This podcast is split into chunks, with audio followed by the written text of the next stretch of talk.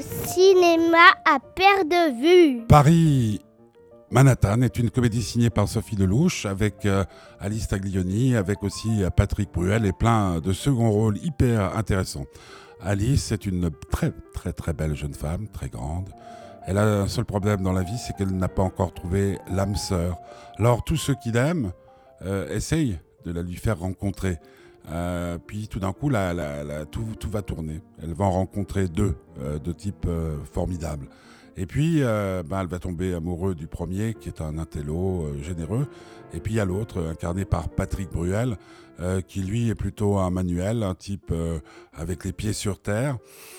Ah, ça va être une très belle histoire qui nous sera racontée là. Un film court, très très court, je crois un peu moins de 1h20, euh, dans lequel Woody Allen se taille la part du lion. Pourquoi? Ben, Tout simplement parce que Alice, incarnée par Alice Taglioni, euh, est complètement passionnée par euh, l'œuvre de Woody Allen.